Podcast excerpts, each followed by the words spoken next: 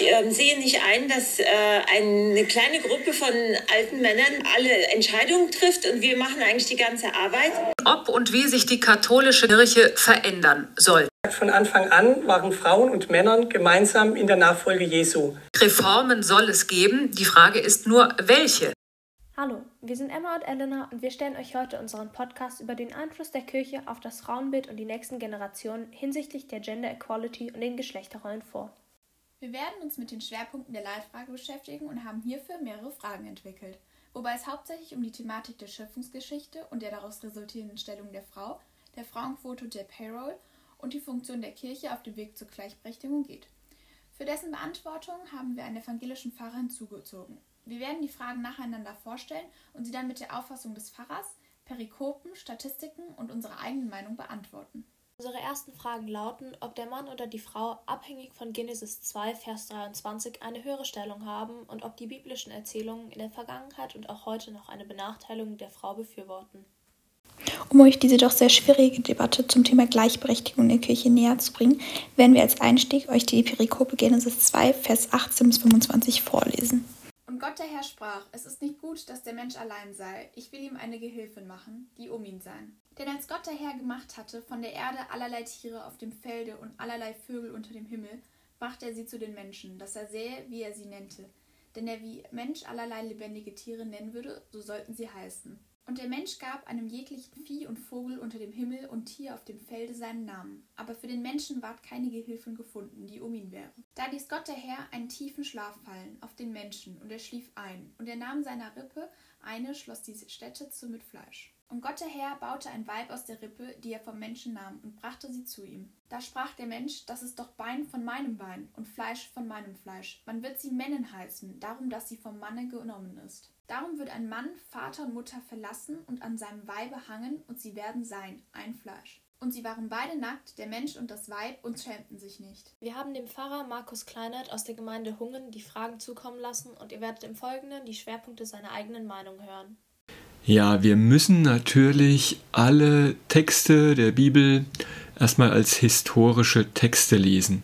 Das heißt, wir müssen verstehen, dass die in ihrer Zeit entstanden sind und müssen in diese Zeit eintauchen, um zu verstehen, was eigentlich gemeint der Vers, den in der neuen Luther der in der neuen Luther-Übersetzung wieder ganz stark am, am alten äh, Urtext, sage ich mal, von Luther. Da versucht Luther in der deutschen Sprache abzubilden, was in der hebräischen Sprache angelegt ist in diesem Vers, nämlich der Mann heißt Adam, das ist übrigens auch der Mensch, und das, was Luther mit Männin übersetzt, ist die weibliche Form Adama. Da ist also das A als weibliche Endung angehängt.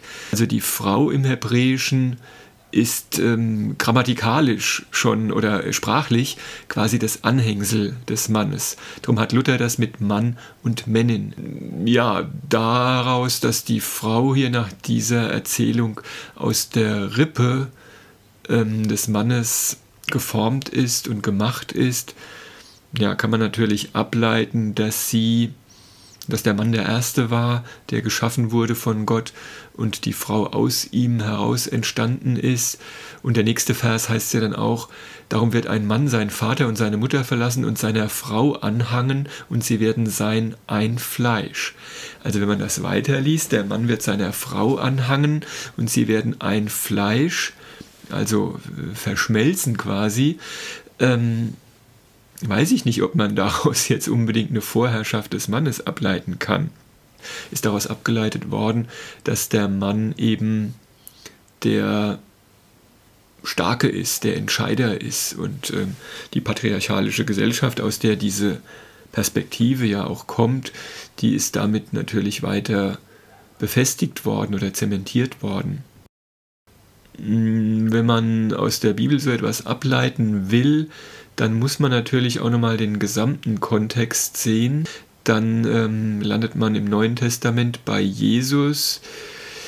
Und Jesus hat zumindest die ganz starke Tendenz, alle Menschen als von Gott gleich geliebt und von Gott gleich angesehen zu verstehen.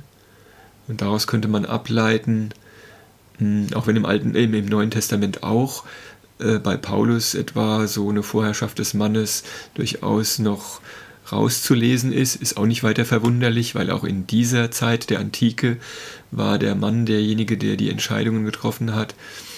Also wenn man das mal weglässt, was Paulus über die Frau sagt, die in der Gemeinde schweigen soll, und wenn man versucht, Jesus eigentlich grundlegend zu verstehen, dann kann man nur sagen, ähm, er hat sowas wie die Menschenrechte begründet und ähm, Menschenrechte, die heißen eben nicht Männerrechte, sondern Menschenrechte. Also da steckt eigentlich schon drin, dass Frau und Mann dieselben Rechte haben und dass da keine Vorherrschaft des Mannes festgeschrieben ist.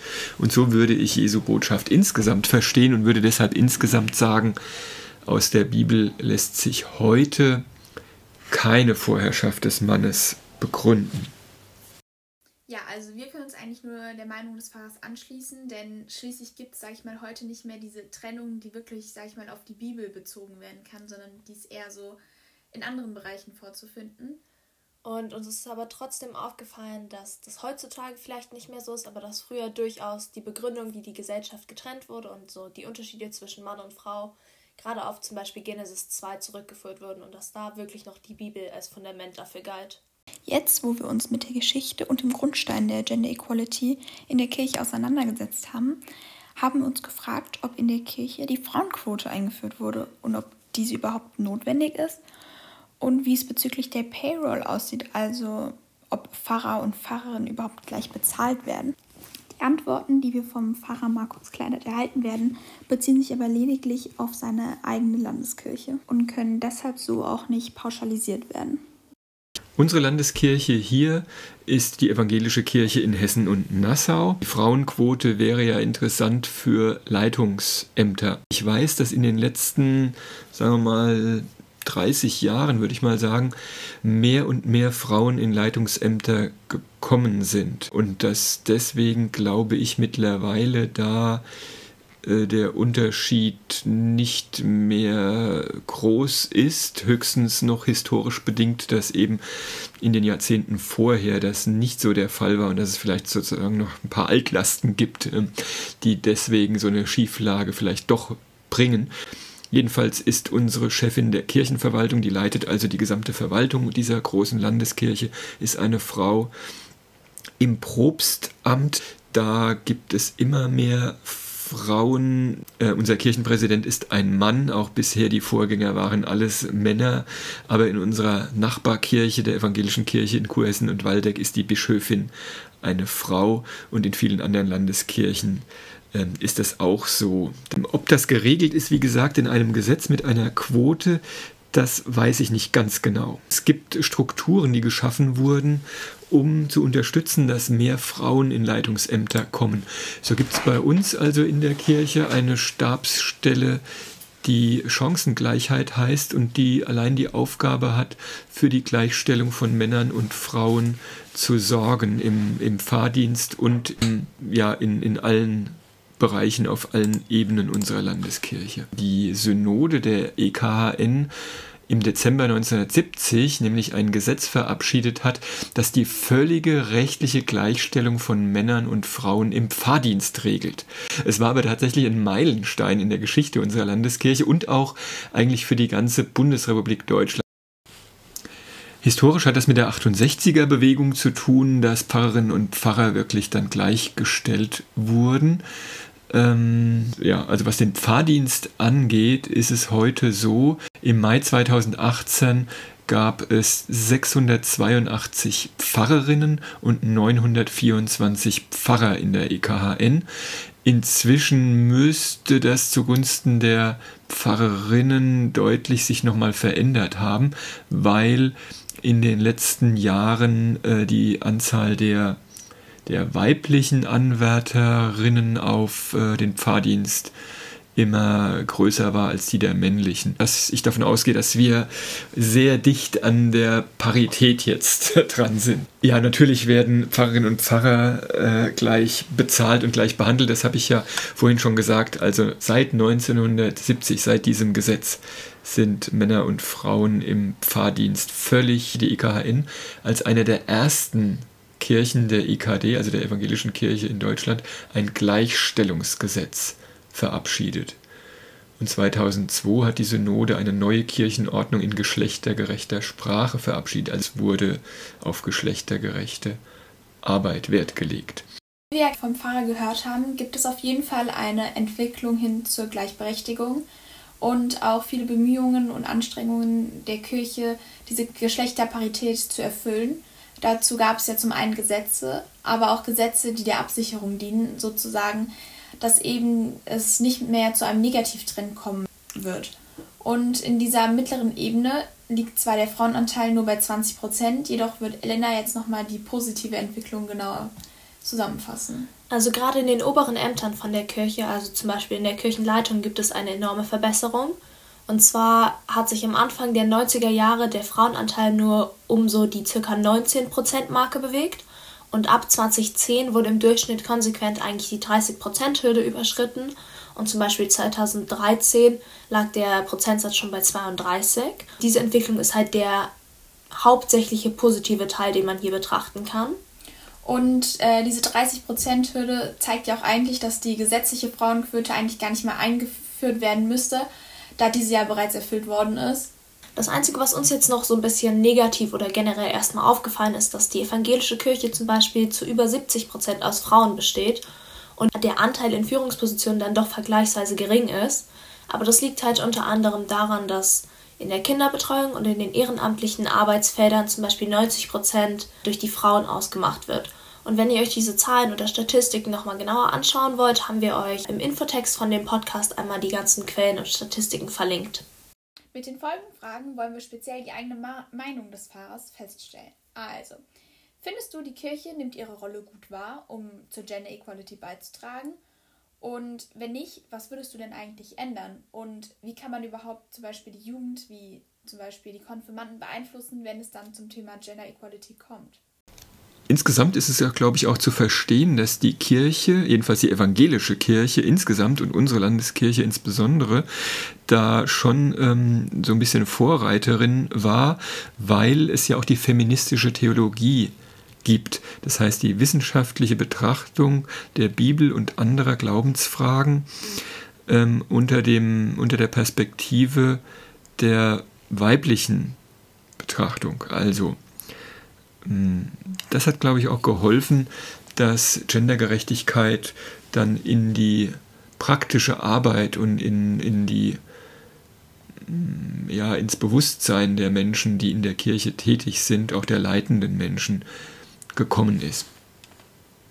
Ja, ich habe natürlich immer wieder mit äh, Kindern und Jugendlichen zu tun. Fängt an im Kindergarten, in der Kindertagesstätte, wenn ich da religionspädagogische Arbeit mache, über die Konfirmandinnen und Konfirmanden und auch in, und da kommen natürlich solche Themen, beziehungsweise hm, steckt fast in jedem Thema so etwas drin, wie gibt es eben eine besondere weibliche Perspektive und eine männliche Perspektive. Haben wir Männer, das hat natürlich auch immer mit der eigenen Person zu tun, haben wir ähm, genug dazu beigetragen, dass diese, diese Unterschiede oder die Benachteiligung verschwinden. Und da muss man sich immer selbst kritisch fragen, muss ich auch zurücknehmen. Es gibt ja auch im einfachen Gespräch mit äh, Menschen oder mit äh, Kolleginnen und Kollegen manchmal so eine Tendenz, die man gar nicht wahrnimmt, dass die Männer immer die Welt erklären und die Frauen zuhören oder so. Natürlich gibt es Klischees, aber es gibt tatsächlich auch die Tendenz bei manchen, mh, hm, ja, dass sowas untermauert wird und dass Frauen aus Höflichkeit eher vielleicht ausreden lassen und Männer da. Jedenfalls haben wir ja alle die Möglichkeit, jeder aus und jede aus der eigenen Perspektive immer wieder diese Fragen zum Thema zu machen. Und bei ihnen ja, kann man natürlich auch die Mädchen und die Frauen stärken, dass sie nicht in irgendwelchen Rollenbildern oder Klischees verhaftet bleiben, die sie vielleicht mitbekommen haben, entweder in der eigenen Familie oder von anderen Lehrern oder sonst was, dass man immer wieder das auch hinterfragt, wie man die Welt sieht und ähm, ja, wie Mädchen und Jungs und Frauen und Männer da agieren und auch beide Seiten dafür sorgen, dass dieses Thema Gendergerechtigkeit immer wieder auf die Tag, sondern das ist eigentlich eine grundsätzliche Frage von Gerechtigkeit. Also wer sexistisch redet und handelt, der ist auch, glaube ich, ganz groß in der Gefahr, auch rassistisch oder ähm, antisemitisch oder sonst gegen Minderheiten sich durchzusetzen und vorzugehen. Also es ist noch eine größere Frage, die da oft im Hintergrund steht. Und da haben wir alle noch was dazu beizutragen und zu tun. Ja, wir haben jetzt sehr reflektierte Worte eines Pfarrers gehört und auch seine persönliche Meinung zu den Entwicklungsschritten der Kirche. Und mit diesen ist er auch sehr zufrieden. Äh, zusätzlich betont er aber, dass dieser Prozess nicht vollends ist und weitere Entwicklungsschritte, sag ich mal, notwendig seien, um diese Parität überhaupt zu erreichen. So muss auch er selber, wie er sagt, seine religionspädagogische Rolle sehr ernst nehmen und auch vertreten, indem er zum Beispiel Menschen immer wieder diese Ungerechtigkeiten, die Minderheiten erfahren, bewusst macht und die Thematik wie zum Beispiel die Gender Equality immer wieder auf die Tagesordnung setzt. Wir wollten, um die Fragerunde abzuschließen, nochmal unsere Auffassung seiner Position erklären. Und wir hatten das Gefühl, dass wir mit einer sehr weltoffenen Person kommuniziert haben und dass vor allem in den abschließenden Worten vom Pfarrer sehr deutlich wurde, dass er davon überzeugt ist, dass Mann und Frau und auch generell halt jede andere Minderheit gleichgestellt sein sollten. Und meistens wird ja gerade der Kirche oftmals diese alterstümliche Lebensanschauung vorgeworfen und wir hatten hier aber das komplette Gegenteil. Wir hatten eine sehr moderne und eine sehr weltoffene Ansicht. Und uns persönlich hat es sehr gefreut, dass in der evangelischen Kirche über die letzten Jahre so eine Entwicklung gemacht wurde und dass man sich für die Frauenquote oder auch für die Gleichstellung von Mann und Frau ausgesprochen wurde und dass man sich ja offensichtlich zum Ziel gesetzt hat, dass bereits in den Kindergärten oder bei der Betreuung von Jugendlichen der Gedanke von Gleichheit integriert wird. Ja, um jedoch nochmal eine andere Sichtweise der Bibel aufzuführen, wollen wir noch zwei weitere Perikopen mit einbeziehen. Und zwar handelt es sich dabei um den Galaterbrief und den Korintherbrief. Denn auch wenn der Pfarrer für eine ja für uns sehr fortschrittliche Kirche steht, haben wir in den Korintherbriefen eine sehr gegensätzliche Weltanschauung gefunden. Ich lasse euch aber wissen, dass Christus ist eines jeglichen Mannes Haupt, der Mann aber ist des Weibes Haupt, Gott aber ist Christi Haupt. Ein jeglicher Mann, der betet oder weissagt und hat etwas auf dem Haupt, der schändet sein Haupt. Ein Weib aber, das betet oder weissagt mit unbedecktem Haupt, die schändet ihr Haupt. Denn es ist ebenso viel, als wäre es geschoren. Will sie sich nicht bedecken, so schneide man ihr das Haar ab. Nun es aber übel steht, dass ein Weib verschnittenes Haar habe und geschoren sei, so lasset sie das Haupt bedecken. Der Mann aber soll das Haupt nicht bedecken. Sinn malt, er ist Gottes Bild und Ehren, das Weib aber ist des Mannes Ehren. Denn der Mann ist nicht vom Weibe, sondern das Weib vom Manne. Und der Mann ist nicht geschaffen um des Weibes willen, sondern das Weib um des Mannes willen. Das war ein Auszug aus dem ersten Korintherbrief, Kapitel 11, Vers 3 bis 9. Wie euch bestimmt schon aufgefallen ist, handelt es sich hier um eine sehr sexistische Auffassung und die Frau ist klar dem Mann unterstellt, wie man vor allem an der Zeile Das Weib sei um des Mannes willen geschaffen erkennt. Mit dieser Bibelstelle wird eine patriarchistische Gesellschaftsordnung impliziert. Und das Gegenteil findet sich jedoch in den Galaterbriefen, die Emma euch nun vorstellen wird. Galaterbrief, Vers 26 bis 29. Nun seid ihr zu Kindern Gottes geworden, weil ihr durch den Glauben mit Jesus Christus verbunden seid. Ihr gehört zu Christus, denn ihr seid auf seinen Namen getauft. Jetzt ist nicht mehr wichtig, ob ihr Juden oder Griechen, Sklaven oder Freie, Männer oder Frauen seid. In Jesus Christus seid ihr alle eins. Gehört ihr aber zu Christus, dann seid auch ihr Nachkommen von Abraham. Als seine Erben bekommt ihr alles, was Gott ihm zugesagt hat. Sehr offensichtlich stehen diese zwei Perikopen im Widerspruch zueinander. Was sich jedoch als Fazit für den Galaterbrief festhalten lässt, ist, dass alle Menschen dieser Welt gleich sind, egal welchem Glauben sie angehören, welche Religion sie vertreten oder welches Geschlecht sie haben. Die Begründung für diese Gleichstellung aller Menschen besteht darin, dass durch den Glauben an Christi alle Menschen mit Gott verbunden und deshalb auch eins sind. Und genau diese Sicht hat Pfarrer Kleinert versucht zu beleuchten, indem er Vers 24 aus Genesis 2 zitiert hat. Darum wird ein Mann Vater und Mutter verlassen und an seinem Weibe hangen, und sie werden sein ein Fleisch. Was man uns da auf dem Weg mitgeben wollte, ist, dass Christi derjenige ist, der die Menschen mit Gott verbindet und uns zusammenführt. Dementsprechend ist es natürlich dann egal, wer man ist, denn der Glaube an Christi ist das, was letztendlich zählt und uns dann letztendlich alle gleich macht. Um unseren Podcast nochmal zusammenzufassen, ist uns aufgefallen, dass die Kirche oftmals mit diesem, mit diesem Vorurteil des Altertums zu tun hat und dass dieses aber in den meisten Fällen gar nicht stimmt. Nichtsdestotrotz haben wir auch widersprüchliche Bibelstellen aufgezeigt, wie vor allem der Korintherbrief, in dem es ja hieß, das Weib ist vom Manne, Weib ist es um des Mannes willen geschaffen. Was wir teilweise gehört haben, hatte schon sehr sexistische Züge und deshalb können wir eigentlich auch sagen, dass die Kirche vor allem historisch bedingt Gleichberechtigung nicht immer in ihrem Sinn hatte.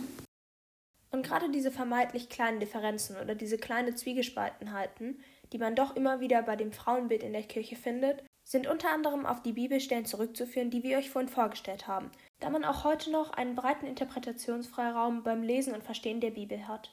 Kommen wir nun auch eigentlich zum Kern dieses Podcasts, und zwar den Gottesbildern. Denn äh, ja, es können sich verschiedene Gottesbilder sehen lassen. Und zwar zum einen äh, Gott der Patriarchen, der für uns sehr in diesem Galaterbrief ja aufgezeigt wird. Denn Abraham ist ja, sag ich mal, sehr gütig und in diesen Galaterbriefen wird ja auch, sag ich mal, die Gütigkeit Gottes, dass egal welcher ethnischen Herkunft oder etc. man, ähm, ja, wo man herkommt, dass alle gleich sind und auch, dass ja dieses Vertrauen auf Gott und Christi sozusagen der Schlüssel dazu ist, dass alle gleich sind und Gender Equality auch in der Kirche äh, angekommen ist. Doch wir haben nicht nur den Gott der Patriarchen wiedergefunden, sondern auch den Gott als Schöpfer weil wir ja, wie schon gesagt, Genesis 2 als Start in den Podcast genommen hatten und da wird Gott ja als ein mächtiger und ordnender Gott dargestellt und er hat somit auch die Beziehung zwischen Mann und Frau geschaffen und geprägt. Sprich, so wie sie heute ist, ist sie sozusagen Gottes, Gottes Bild und Gottes Erschaffenheit. Und gerade dieser Aspekt hat viel Interpretationsfreiraum und dementsprechend kann sich religiös bedingt ein sehr sexistischer oder ein sehr weltoffener Ansatz bilden. Naja, trotz dieser sehr widersprüchlichen Bibelstellen ist das Ziel der Kirche sehr klar und deutlich formuliert worden, und zwar von, von unserem Interviewgast, dem Pfarrer Markus Kleinert. Denn sein Ziel oder das Ziel seiner Gemeinde, seiner Kirche ist das Ziel der Gleichberechtigung. Und dafür haben sie auch verschiedene Methoden angewandt und werden auch hoffentlich in Zukunft noch viele weitere Schritte gehen, damit diese Gleichberechtigung endgültig eintritt. Ja, und um nochmal den Podcast abzurunden, würde ich die Leitfrage nochmal in wenigen Worten zusammenfassen und beantworten. Ja, also man hat ja gesehen, dass die Kirche historisch gesehen nicht unbedingt einen positiven Einfluss auf das Frauenbild gehabt hat. Jedoch hat die evangelische Kirche unserer Meinung nach in Deutschland es geschafft, durch diverse Bemühungen, wie zum Beispiel Gesetz, das Gesetz der völligen Gleichberechtigung, was uns äh, der Herr Kleiner vorgestellt hat, ja einfach ihre doch sehr altertümliche Auffassung zum Thema Gleichberechtigung abzulegen. Und man kann jetzt sogar in vielerlei Hinsicht sogar sagen, wie ich finde, dass sie sogar als Vorbild für folgende Generationen gesehen werden kann. Denn dadurch, dass man vor allem in Kindertagesstätten zum Beispiel diese religionspädagogische Arbeit leistet, sehr viel Wert auf diese Auflösung von Klischees und Geschlechterrollen legt. In Zukunft kann bestimmt die Kirche auch äh, eine prägende Rolle einnehmen, wenn es darauf ankommt, die Geschlechterparität äh, letztendlich zu erzielen. Wir hoffen, wir konnten euch ein paar der Thematiken näherlegen und euch einen knappen Überblick über das Verhältnis zwischen Kirche und Frau geben. Vielen Dank fürs Zuhören und bis zum nächsten Mal.